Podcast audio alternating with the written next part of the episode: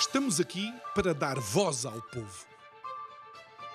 Em defesa dos cidadãos. Pela dignidade humana. Todos temos deveres, mas também todos temos direitos. Será que existe justiça? Isto é o povo a falar.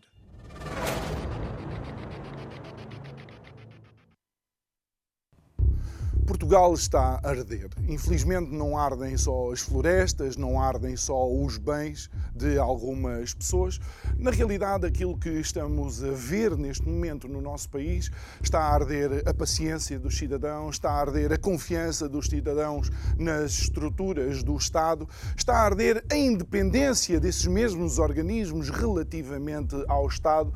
Poderíamos dizer que em Portugal arde tudo e mais alguma coisa menos a responsabilidade dos atores políticos. Boa noite, meu nome é João Nuno Pinto, isto é o Povo a Falar. Estou consigo de segunda a sexta-feira, neste mesmo horário, emissão em simultâneo Curiacos TV e Rádio Vida 97.1. E a pergunta que se está a fazer todo este mês é: e agora? E agora que já diagnosticámos estes problemas, e agora que existem relatórios ad nauseum a identificar estas problemáticas e outras, o que é que é necessário fazer?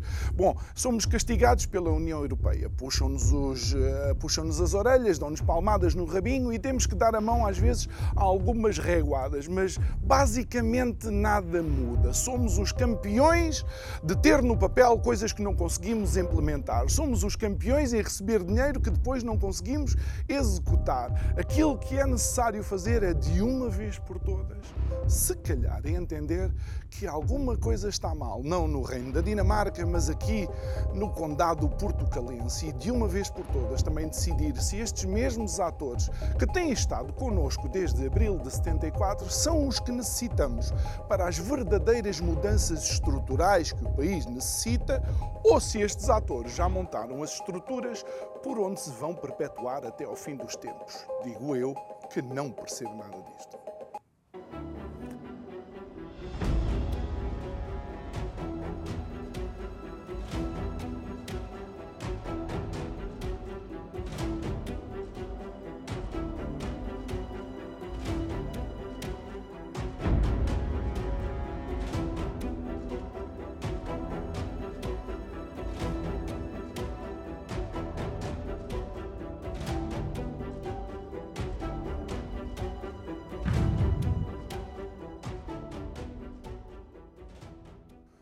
E de volta ao nosso estúdio, devo-lhe dizer que estou uh, completamente entusiasmado relativamente ao programa que vamos fazer hoje. Primeiro, porque uh, vamos ter dois convidados, um formato que já não tínhamos há algum tempo, creio que desde a análise do resultado uh, das eleições que, que não tínhamos esse, esse formato, mas, acima de tudo, porque vamos ter aqui duas vozes que são nossos convidados regulares, mas são daquelas pessoas com quem é possível falar, onde encontramos flexibilidade de ideias, onde encontramos realmente opiniões que estão eh, baseadas, validadas pelos factos e encontramos pessoas que têm toda a independência para dar o seu contributo para um, ehm, aquilo que poderá ser, ou queremos que seja, um futuro melhor para Portugal. Posto isto e depois de todos estes elogios que não me foram encomendados, os nossos convidados de hoje é o Jorge Marrão e o João Paulo Batalha. Muito boa noite aos dois. Aos dois. Obrigado por estarem aqui uh, comigo. De facto, o meu entusiasmo é grande uh, e aquilo que eu digo, digo uh, pela, pela experiência que tenho a conversar, a conversar convosco. E a primeira pergunta que eu, uh, que eu faço é se realmente eu exagero quando digo que Portugal e todas aquelas temáticas elencadas está a arder. Boa noite, João. Boa noite também, João. Um, acho que a introdução que fizeste é uma introdução muito, muito realista. Um, a questão que nós temos que nos eh, colocar como portugueses é porque é que, passados estes anos todos de um, de um regime de liberdade, nós sentimos que o país não tem uma energia para a mudança e, ao mesmo tempo, também não tem, se quisermos, uma estratégia em que nós, de uma forma geral, os portugueses, uh, consigamos uh, aderir de forma consensual. E e obviamente, ter feito esta, esta, enfim, esta reflexão, o que é que eu uh, tenho estado a concluir? Primeiro, nós temos uma, um regime que depende de um monopólio que o PS conseguiu conquistar através da sua, se quisermos, ambiguidade na gestão do poder.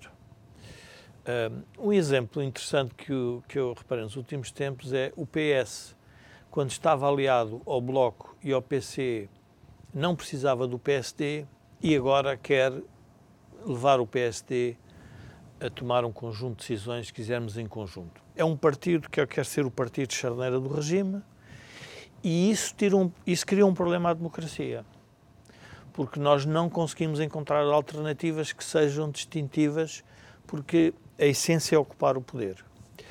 Ora, quando nós pensamos num país em que 50% do, do que nós produzimos vai para as mãos do Estado, que cria um modelo redistributivo, um país de redes de interesse pequenas, médias e grandes, uh, numa, um país que se tornou, eu diria, não corrupto do ponto de vista legal, mas um país que se tornou mais corrupto moralmente, ou seja, todas as pessoas têm uma certa dependência escondida uns dos outros.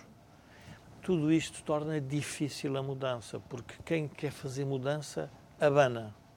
E, portanto, ao querer abanar, abana todo o regime. E, portanto, as pessoas têm medo disso. Veja-se o caso, por exemplo, da maioria absoluta do PS, que foi uma surpresa até para o próprio PS. As pessoas disseram que queriam a continuidade do PS. E, portanto, nós temos que admitir isso, isso é a regra da democracia, e saíram da. não quiseram a instabilidade que estava a ser introduzida pelo, pelo PC e pelo Bloco, que é, isto tem que mudar. Preferiram que o PS continuasse. Uh, e, portanto, nós estamos numa situação muito, muito complexa, não é fácil de resolver, uh, mas pronto, vamos aqui, eu, aqui com, com o apoio do, do, João, vamos, vamos, resolver, não, vamos resolver, não, vamos abordar possíveis soluções. E, e, João, e, e, sendo, sendo verdade que, de facto, uh, têm sido partidos de esquerda que têm estado, têm estado no poder na maioria do tempo, na totalidade desta nossa democracia, especialmente nos últimos, eh, nos últimos anos. Eh, há quem questione também que esta, esta estrutura de controle de poder também não é exclusiva por assim dizer, dos partidos, ou do PS neste caso, mas é exclusiva dos partidos que querem estar no poder.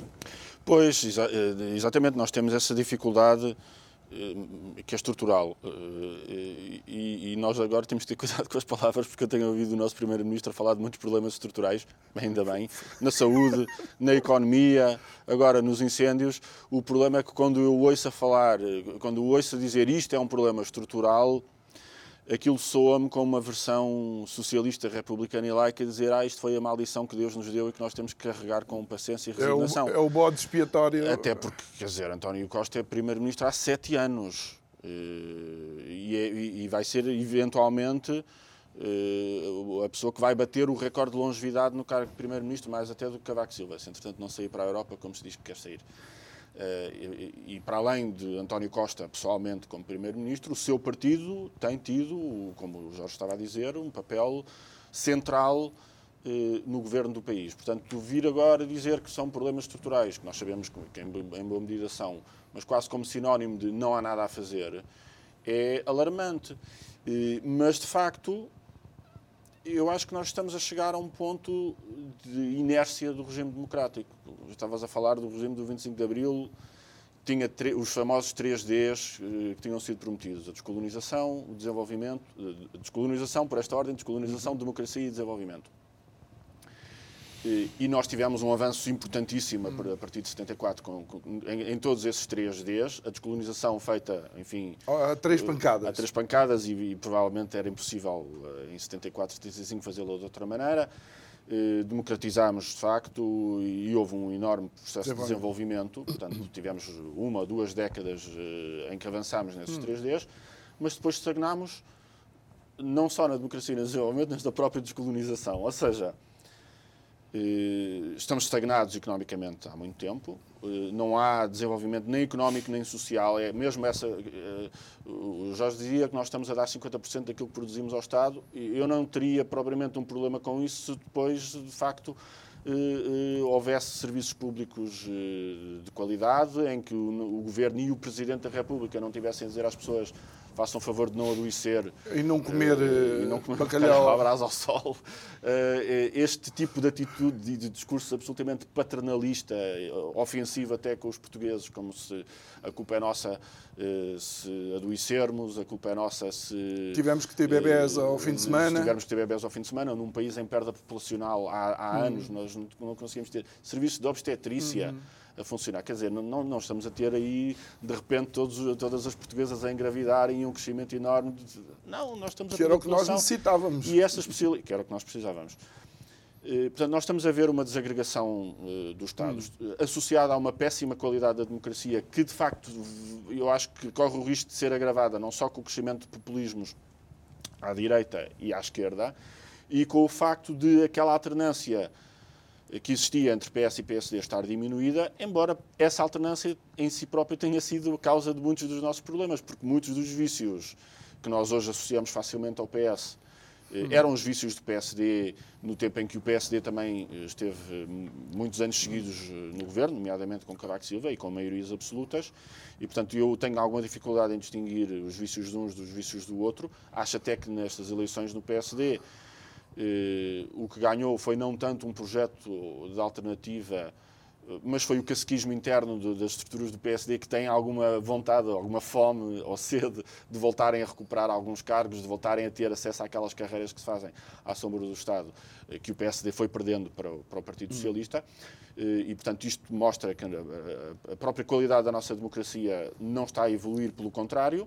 Portanto, não temos desenvolvimento, estagnámos no desenvolvimento, estagnámos na, na, democracia e estagnámos até na própria descolonização, que era um assunto que supostamente estaria encerrado, mas nós vemos a, a, a, o papel que o Estado português e que os responsáveis políticos assumiram de abrir as portas a Portugal de dinheiro da cleptocracia angolana, que é uma antiga colónia, da cleptocracia da Guiné Equatorial, foi uma colónia, não chegou propriamente nunca a ser colónia, tivemos uma relação muito uhum. breve durante as descobertas com a Guiné Sim, mas ainda é questionável a mas, entrada seja, da, voltamos, da Guiné na CPLP, não é? Também não é um exclusivo português, há muitos países na Europa que fazem este trabalho de lavar dinheiro sujo com os escritórios de advogados, com os, com os consultores aqui em, em Portugal, eh, com a, muita da banca, etc., mas numa espécie de colonialismo delegado, uhum. em que já não temos administração eh, pública fornecida pelo país eh, ocupante, mas na verdade temos eh, elites corruptas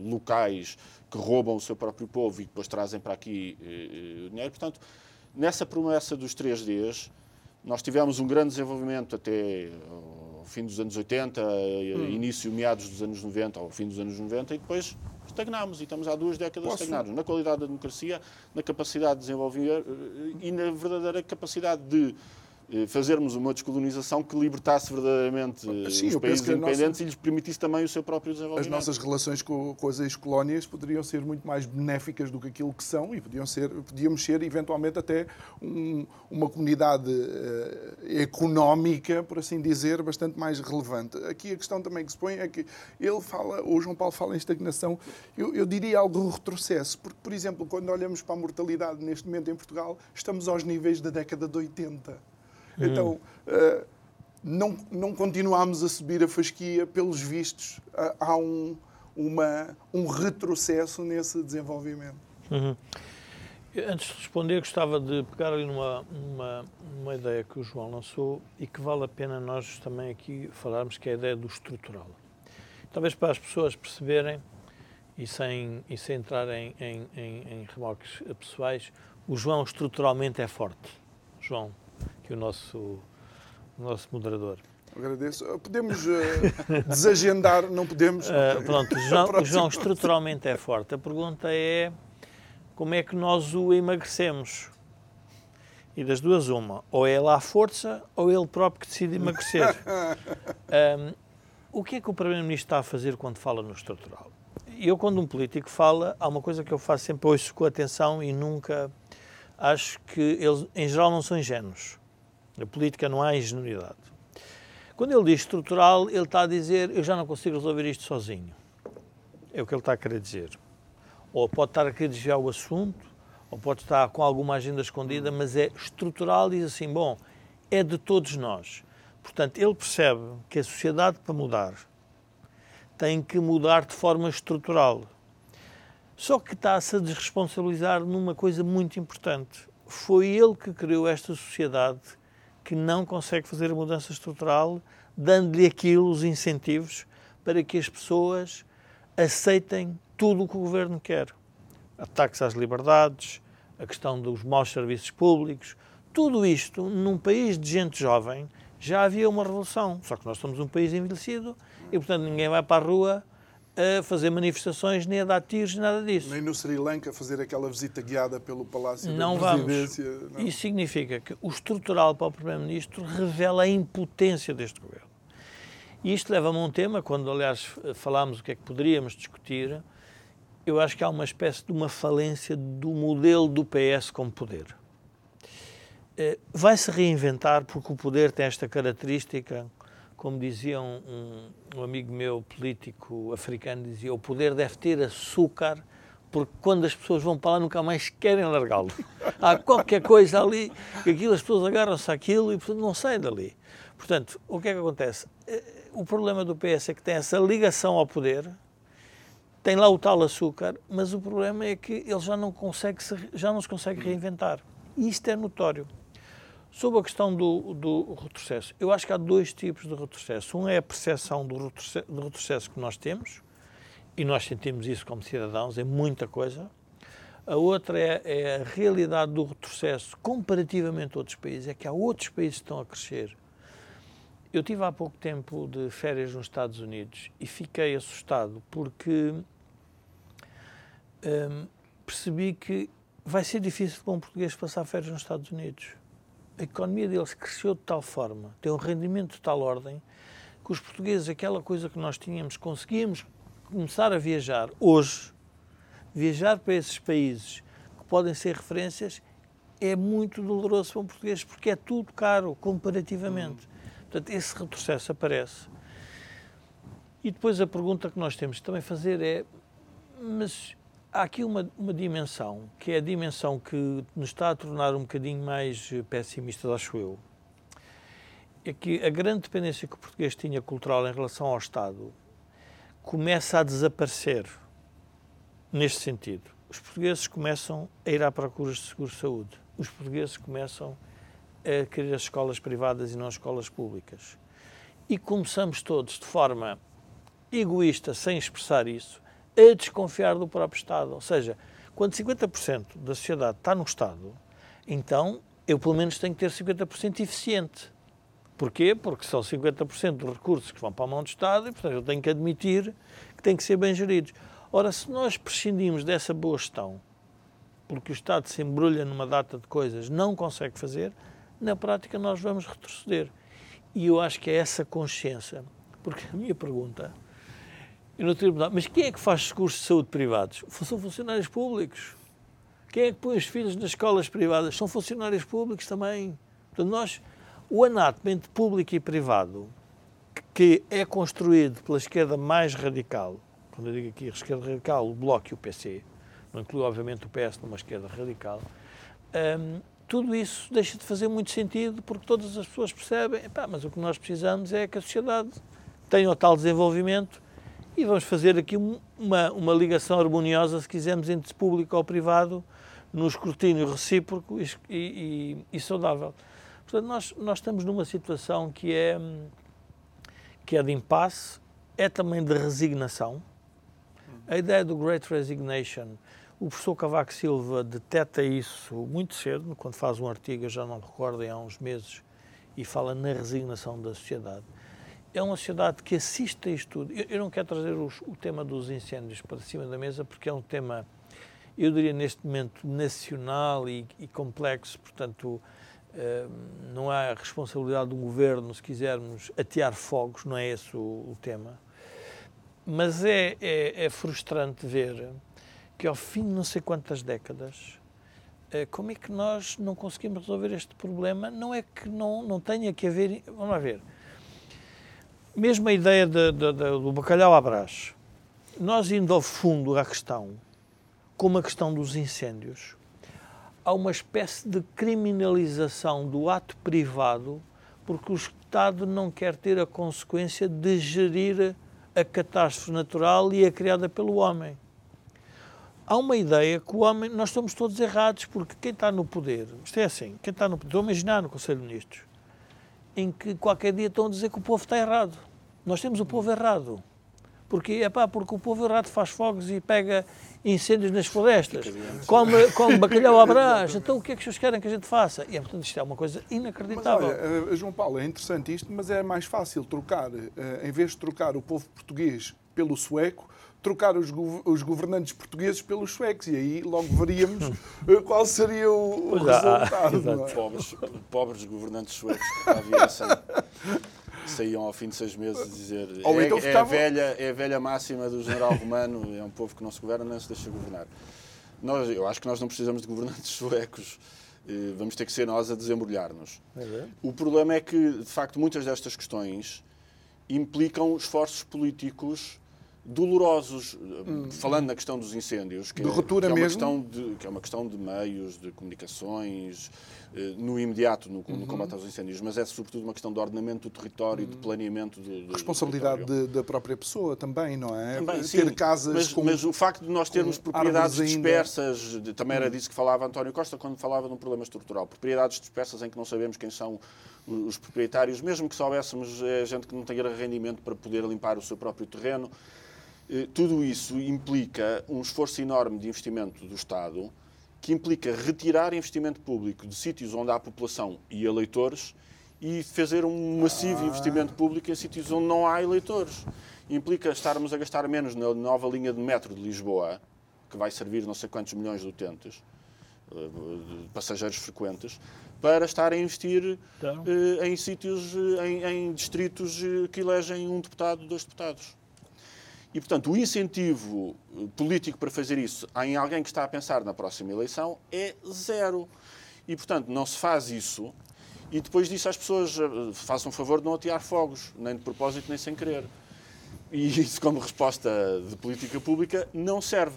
E eu acho que também é por isso que nós começamos a ver, já há algum tempo, eh, um, um extremar do debate político.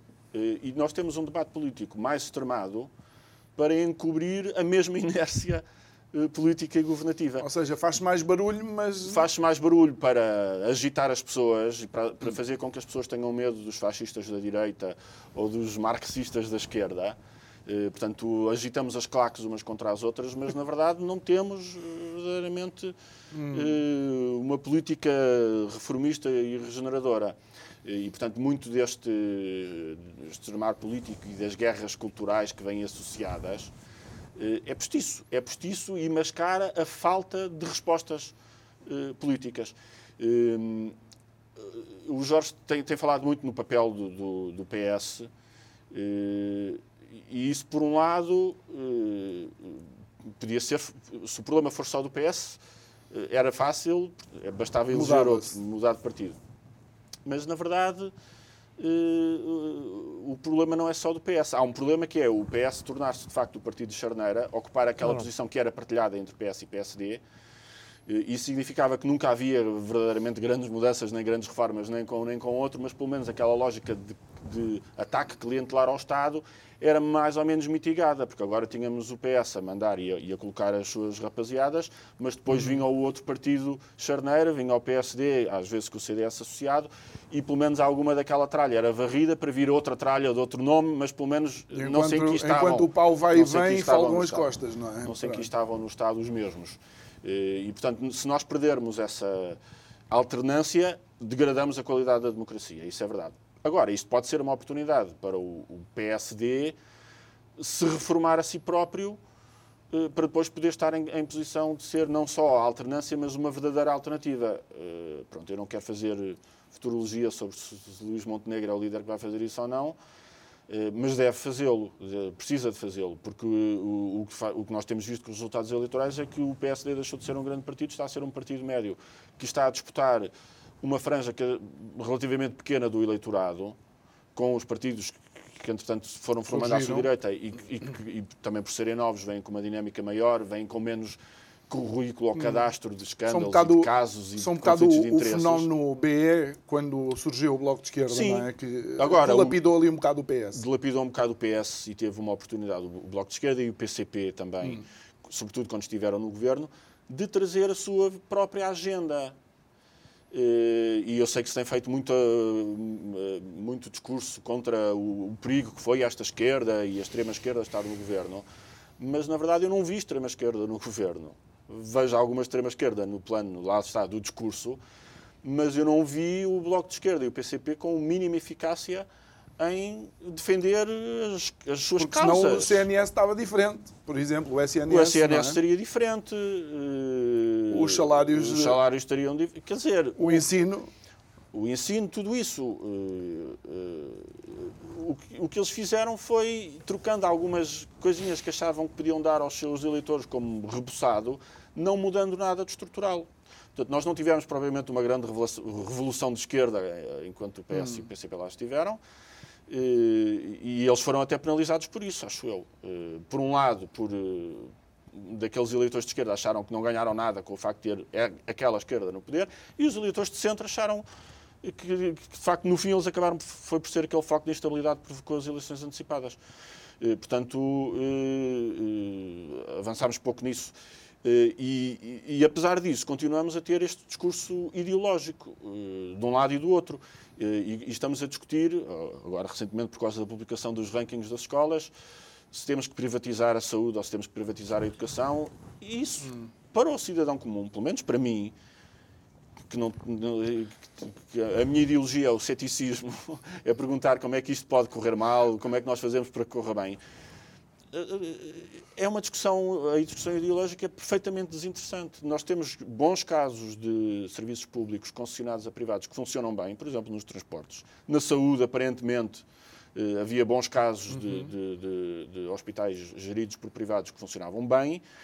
Eh, E maus casos de, de- de Coisas serviços públicos como, e também maus casos de concessões eh, a como privados, nas que são, como as não é? por exemplo. Aliás, um, um, um dos meus fascínios, quando penso em coisas como as PPPs, é que parcerias público-privadas complexíssimas, como as de serviços de saúde, em que estamos a gerir hospitais e, portanto, eh, sem saber, por exemplo, que vinha uma pandemia e, e, e, portanto, é uma coisa muito mais difícil de gerir, muito mais difícil de prever, muito mais difícil de pôr num contrato e vemos as parcerias público-privadas da saúde a funcionar bem.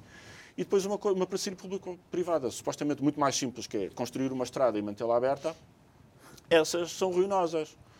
E, portanto, nós temos que ver para além da lógica de ser o Estado a prestar, a fazer, ou de concessionar tudo a privados, temos que testar, avaliar, eh, saber o que é que funciona, ver nas, nas parcerias público-privadas da saúde se não temos bons argumentos para fazer mais parcerias público-privadas na saúde, mas também de perceber o que é que a gestão privada nos ensina que possamos suportar para, a- para- para- para a gestão pública.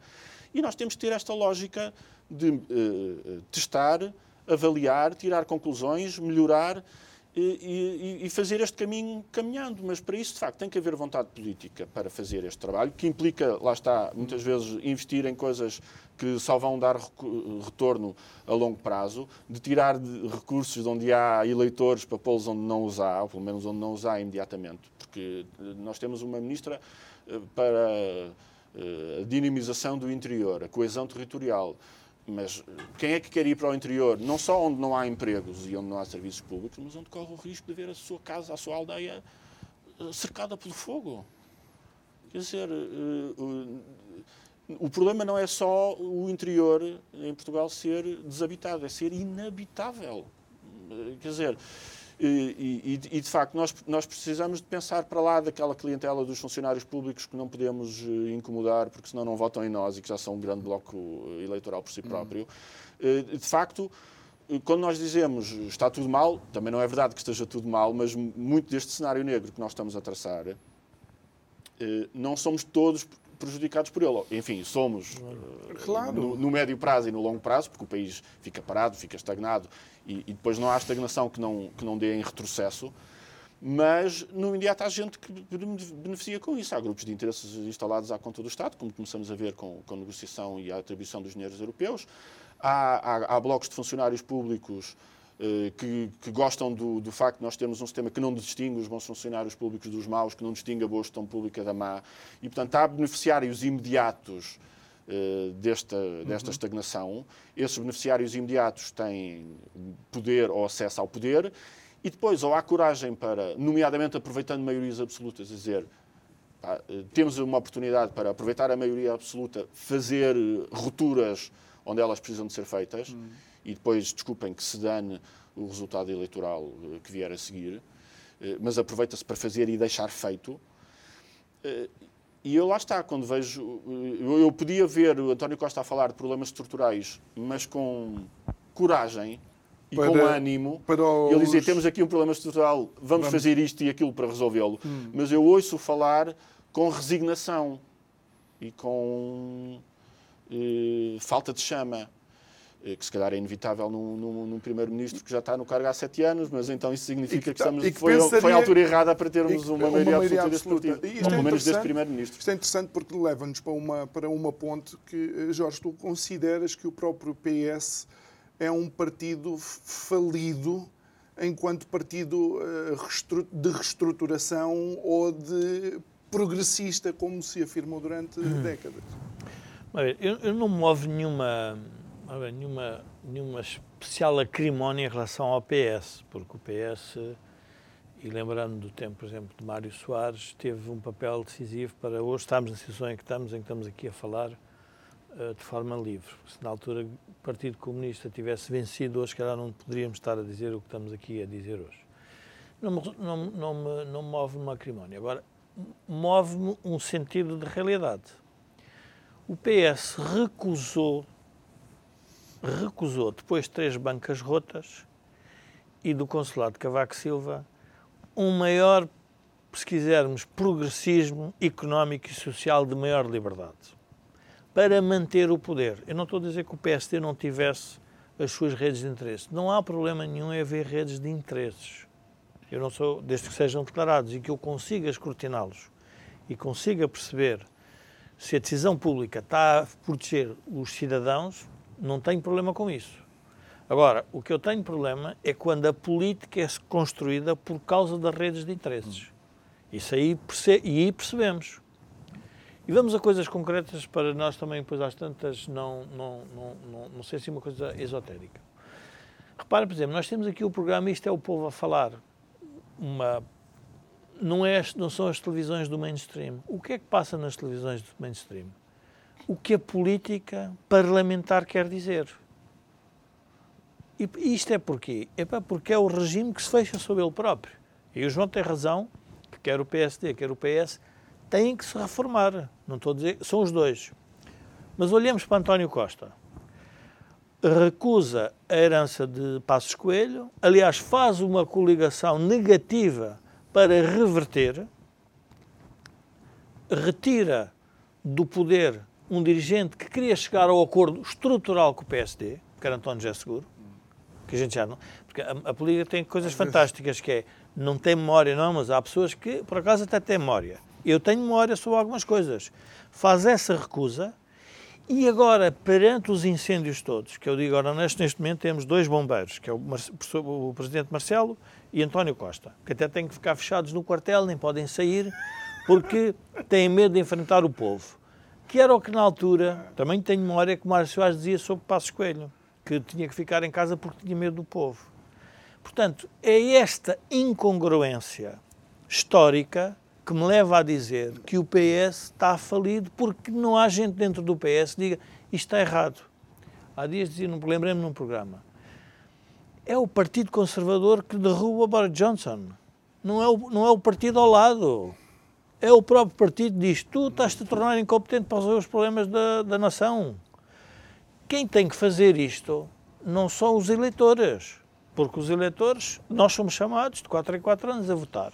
Às vezes também os meus amigos do PSD diziam ah, o Rui Rio e tal, disse, mas quem é que pôs lá o Rui Rio? Fui eu. Eu não sou militante. Portanto, não foi, foram vocês. E agora vocês que põem lá o, o, o presidente e já não o querem, passado dois meses, epá, desculpem lá, ganhem um bocadinho de bom senso. O que eu quero dizer é que há aqui uma, há uma. Nós não podemos perder a memória na política, porque tudo isto tem uma história por trás. Eu acho que esta história o que revela é uma incapacidade que os partidos, e por isso os partidos que estão a nascer, quer a Iniciativa Liberal, quer o Chega, obviamente agitam, porque não têm estes problemas, diria, de, de, de, de, de delegado, não têm esse delegado, portanto dizem aquilo que acham que têm que dizer, com toda a frontalidade, e isso torna a política muito mais complexa, porque os partidos, hum, os partidos do poder têm sempre atrás de si os tais interesses que eu acho legítimos em qualquer sociedade, é legítimo, uma coisa que a gente tem é que ver como é que eles se movimentam e como é que a gente os controla, mais nada. Agora, hum, há ali um outro tema que eu gostava de, de, de falar que, que, o, que o João referiu e que eu acho que vale a pena nós irmos, que é as opções em política são às vezes conflituantes. O governo não pode. Porque é que, eh, António Costa agora veio dizer que, afinal, o governo não é uma seguradora. Isto é uma maneira de tirar frase. o problema. Dizer, não somos uma seguradora, portanto, nós não pagamos todos os riscos. Mas o governo tem a responsabilidade, se peguem 50% do nosso dinheiro, de minimizar alguns riscos para alguns setores da população. E isso tem que dizer, epá, vocês querem construir um metro em Lisboa ou querem melhorar as florestas? Epá, tem que decidir. Não, não, não pode ser. Agora, como é que é a decisão? Depois vem a discussão do eleitor médio. Eles vão atrás do quê? Quantas pessoas é que vão votar em Estarreja? Quantas pessoas é que vão votar em Leiria? E isto passa a ser uma outra dimensão de problema. Uma outra dimensão que nós não, não ligamos, talvez, e que eu me preocupa, é o assalto, que eu chamo de assalto institucional, que é as instituições do Estado sendo o Estado, que é, somos todos na prática, deveriam ter, deveriam estar contaminadas pelas questões, se quisermos, hum, de partidárias e ideológicas. Eu não estou muito de acordo com o João, acho que as pessoas têm que ter eh, visões, ideologias, até crenças sobre como é que acham que se resolvem os problemas. Não precisamos de nos andar a dar tiros uns aos outros sobre isso, mas acreditar que há umas, há umas visões que são melhores que outras. Mas depois, na implementação, obviamente, temos que ter a capacidade e a flexibilidade para perceber que o contexto de um país, o contexto histórico, quer dizer, quando às vezes meus, meus amigos liberais que vêm com as teorias americanas ou irlandesas para Portugal, dizem, pá, espera lá aí, o povo não mesmo. Logo uma coisa de princípio. Portanto, sendo o povo mesmo, a primeira coisa que tens que fazer é mudar a tua maneira de olhar para isso. Ainda que até possas ter razão, as pessoas não reagem da mesma forma.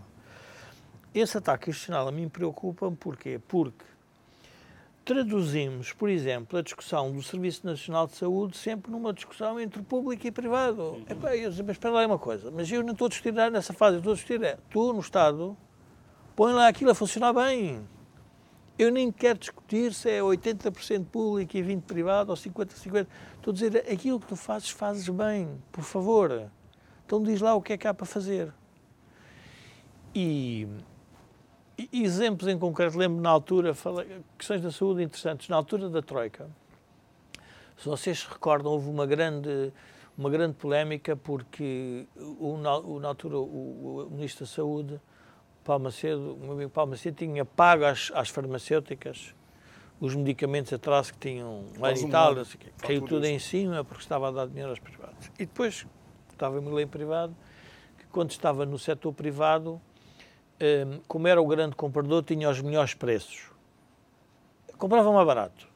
Quando foi para o Estado, explicavam que tinha que comprar as coisas caras. Quer dizer, o mesmo gestor estava no privado, quando ia fazer uma compra, todos os fornecedores baixavam os preços para ficar com a conta. Quando era no Estado, é como é para todos, é para temos que comprar o último medicamento com maior sofisticação e o mais caro. Mas, mas depois quem é que paga isso? Era a pergunta que ele fazia, mas quem é que vai pagar isso? São todos os portugueses, são os contribuintes portugueses, não.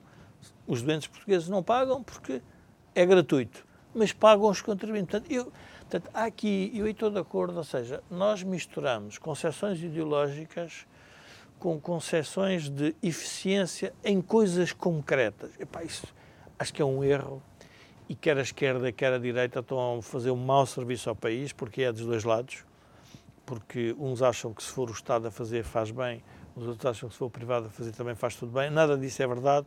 Nós podemos encontrar uh, ideias diferentes.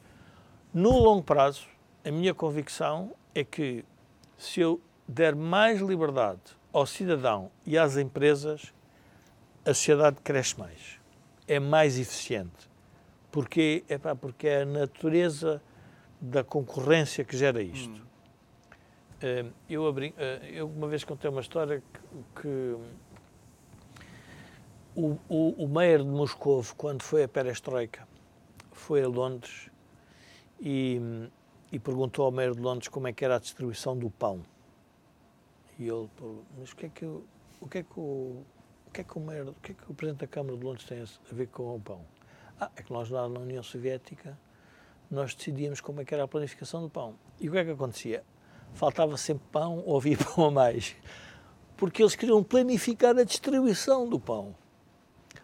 Aquilo entregue ao mercado, eu às vezes vejo assim, nós não temos nem lista, de, nós não temos listas de espera nas padarias. Mas temos listas de espera no sistema educativo, temos listas de espera no na sistema saúde. na saúde, temos Porquê? É pá, porque há pessoas que acham que conseguem dominar toda a informação do mercado. Uhum. Isto não é possível. Portanto, isso está estudado. E, portanto, isto é tudo um bocado uh, ridículo em algumas em algumas matérias. É, é interessante, estás a querer dizer que uh, não queremos tornar a conversa esotérica, mas de facto uh, a questão analisada da forma como estamos a fazer é tão transcendental. Como é que eles não encontram de facto uma fórmula que faça as coisas uh, funcionarem? Porque o João tem razão, agarram-se às questões ideológicas, não param para resolver. E isso tem a ver com uma coisa que o Jorge também estava a dizer, que eu acho que é importante vincar, que é a qualidade dos partidos, mas mais geralmente, genericamente, a qualidade das instituições. Eh, começar pela é. administração pública. Também aí o debate é ideológico. Se temos que ter muita ou se temos que ter pouca. Muita é ou temos. pouca. É que temos. Muita ou pouca tem que ser eficaz, eficaz. tem que ser é. eficiente, no, hum. eficiente no funcionamento e eficaz nos resultados. Tem que dar uh, resultados. Uh, e tem que ser independente ou mais independente dos partidos. Esta hum. lógica. Porquê é que os partidos em Portugal, sobretudo PS e PSD, querem o poder? É porque têm uma visão de sociedade, uma visão de reforma, ou de manutenção, ou de gestão, ou de uma, uma, um programa político que querem aplicar? Cada vez menos. Nós vemos uh, a maneira como eles torcem e retorcem simplesmente para manter no poder. Porquê? Porque é lá que estão os cargos, é lá que estão os lugares, é lá que estão os empregos para as suas clientelas políticas. Isso destrói não só a imagem e eficácia dos governos, mas destrói qualquer noção de administração pública capaz, eficiente, funcional. Portanto, nós precisamos de uma, de uma, administração pública como uma instituição forte. Precisamos que as próprias instituições políticas sejam fortes hum. por si próprias, independentemente dos líderes que lá têm, nomeadamente em questões éticas. Há bocado, quando estavam a falar da, da, da falência do, do, Partido Socialista, não, não, percebi imediatamente se estavam a falar da falência política ou ideológica ou da falência financeira. O Partido Socialista também está financeiramente falido, está em falência técnica. Parece-me, desconfio, vamos ver, que daqui a uns anos, quando passar a nuvem da bazuca, já não estará. Mas isso sou eu que sou desconfiado. É, é, que no, ao longo destes anos vão encontrar bons doadores para o Partido Socialista para, para reequilibrar as contas porque também não há uh, mecanismos de controle eficaz do financiamento claro. dos partidos, não há mecanismos de, de, ética na política, nós vemos isso com as portas Não há independência dos reguladores, por Não há independência dos reguladores, há uma enorme ineficácia do sistema judicial e a democracia não é apenas um mecanismo de escolha de maiorias. A democracia, se nós queremos que seja um, um, um sistema de governo em que todos os cidadãos têm voz e todas as vozes contam, todas as vozes são ouvidas, porque, quer dizer, nós todos temos voz no sentido que falamos livremente, mas nem todas as vozes são ouvidas, porque as pessoas depois não têm acesso ao poder. E, e, o voto não é suficiente. Portanto, uma uh, democracia que dê voz a todos os cidadãos é uma democracia assente não apenas no voto, mas no poder das instituições que existem exatamente para contrariar os poderes pessoais do, do chefe do partido, às do partido vezes. Ou da empresa que infiltrou Exatamente. o partido ou, ou, ou, o Estado. E nós temos instituições fracas. Os partidos, como o Jorge estava a dizer muito bem, são instituições muito fracas e o PS e o PSD são incapazes de se reformar, ou têm sido incapazes de reformar, tanto que eu não sei se nós não vamos acabar por ver o surgimento de novos partidos em substituição daqueles ou se aqueles de facto conseguem dar a volta. O problema é que os novos partidos têm surgido nos extremos. E nós precisamos de, de um centro político forte, exatamente para arbitrar a discussão ideológica que existe sempre e que é saudável eh, sobre qual é o melhor caminho. Eh, e, portanto, estamos aqui uh, num esvaziamento. Não parece, porque temos uma maioria absoluta de um partido centrista, mais ou menos, mas o que temos visto no resto da Europa e também em Portugal, de alguma maneira, é o esvaziamento de conteúdo de... destes países. Ainda não temos o esvaziamento eleitoral do centro, como temos nos outros países da Europa, mas temos o esvaziamento de conteúdo. Hum. E, portanto, eu acho que o esvaziamento eleitoral é uma questão de tempo. Sendo que o, o, o, Partido Socialista, não sei se em França, praticamente desapareceu. Desapareceu, em não França, é? Desapareceu uma coisa que para Grécia, nós... desapareceu Itália, desapareceu na maior parte dos, dos, dos países uh, europeus. Uh, e nós precisamos de instituições fortes, uh, incluindo os partidos políticos, e também precisamos de, instituição, de instituições mais fortes na sociedade civil. exatamente quando os partidos nos falham, nós precisamos de sociedade civil organizada, crítica, atuante, o que também é difícil num país pobre, em que as pessoas têm pouca disponibilidade para, para desenvolverem atividade cívica, e num país onde, por causa disso, também as, as, próprias instituições da sociedade civil são muito facilmente namoradas pelo, pelo município, pelo hum. partido e, e, também elas próprias capturadas e instrumentalizadas. Um exemplo claro, até com razões históricas, são os sindicatos. Nós não temos em Portugal sindicatos independentes.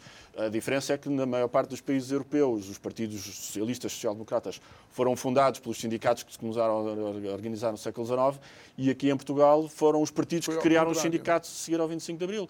E, portanto, os sindicatos não são verdadeiramente uma voz autónoma, independente uh, na discussão pública, porque, uh, até porque depois não têm filiados e recebem eles próprios, são financiados por subsídios públicos, são departamentos partidários. achas que esta, estas greves são uma demonstração clara dessa instrumentalização dos sindicatos, aquilo que vemos atualmente? Sim, se nós temos um, um país estagnado em, em, termos económicos, em termos de, de, de, evolução do poder de compra, até dos próprios funcionários públicos, há 20 anos, não há nenhuma razão para haver mais greves com governos de direita ou agora num governo de maioria absoluta do PS que não tem, nomeadamente o PCP, que tem implementação forte nos sindicatos, do que eh, anteriormente. anteriores. Portanto, os problemas são os mesmos, já cá estavam. E, portanto, se temos mais greves agora do que tínhamos quando o PCP dava apoio ao governo, era porque o PCP achava que havia uma razão tática para não haver tantas greves, fazia uma ou outra quando queria negociar o orçamento, mas isso significa que, de facto, muitos dos sindicatos andam uh, às ordens do PCP ou do PS, que são os partidos com mais implantação hum. sindical, mas não são verdadeiramente sindicatos livres. E, portanto, os trabalhadores também não se revêem neles, também não se filiam neles, e, portanto, os sindicatos não são verdadeiramente uma força da sociedade civil que possa ser trazida para o debate político. E é interessante dizer isto porque, se calhar, então nós dizemos mal que vivemos em democracia, se calhar vivemos em partidocracia. Não sei. Sim, quer dizer, o, vamos ver, a democracia tem sempre o, como central o partido a, a comandar o governo. Agora, o Parlamento, enfim, o Parlamento representando, sendo um, uma, a democracia representativa está no Parlamento e, portanto, temos de ter é, deputados do Parlamento que sejam suficientemente independentes até do próprio partido não. para poderem dizer aquilo Sim, Jorge, que... mas visto o que é que António Costa disse de Sérgio Sousa Pinto? Sim, mas, mas vamos a uma questão que talvez... A questão da reforma dos partidos e da qualidade da democracia. Vocês vejam o ridículo disto, é assim, o grande objetivo das sociedades é elevar o bem-estar da comunidade em geral. Nós temos políticos e partidos que quase que defendem que os deputados não deviam ganhar nada. Mas, não estou a perceber. Então, vocês, nós estamos aqui todos a trabalhar para todos termos mais riqueza relativa. E, de repente, temos toda a política montada. E, aliás, temos um partido, penso que era o, o André Ventura Chega, que dizia que devolvia o ordenado todo um, um, ao partido. E eu penso assim, como o Partido Comunista e, portanto, são esses dois extremos. Que acabam por si. Não, mas isso revela o quê? Que o centro, vamos ver, o centro, centro em política Jorge, é uma coisa... 20 segundos. Há 20 segundos, já. Falta de coragem política para dizer que para resolver certos problemas tem que se enfrentar os populismos. É não vale a pena perder tempo. Apertar o cinto vai doer, mas vamos a isso. É, é como, bem, o tempo que acabou por terminar. Jorge Marrão, João Paulo Batalha, muito obrigado por terem, por terem estado aqui connosco. Eu vou tentar estruturalmente emagrecer, não é? Por minha própria vontade. Amanhã, quando consigo pôr mais um Isto é o Povo a Falar, boa noite e até amanhã.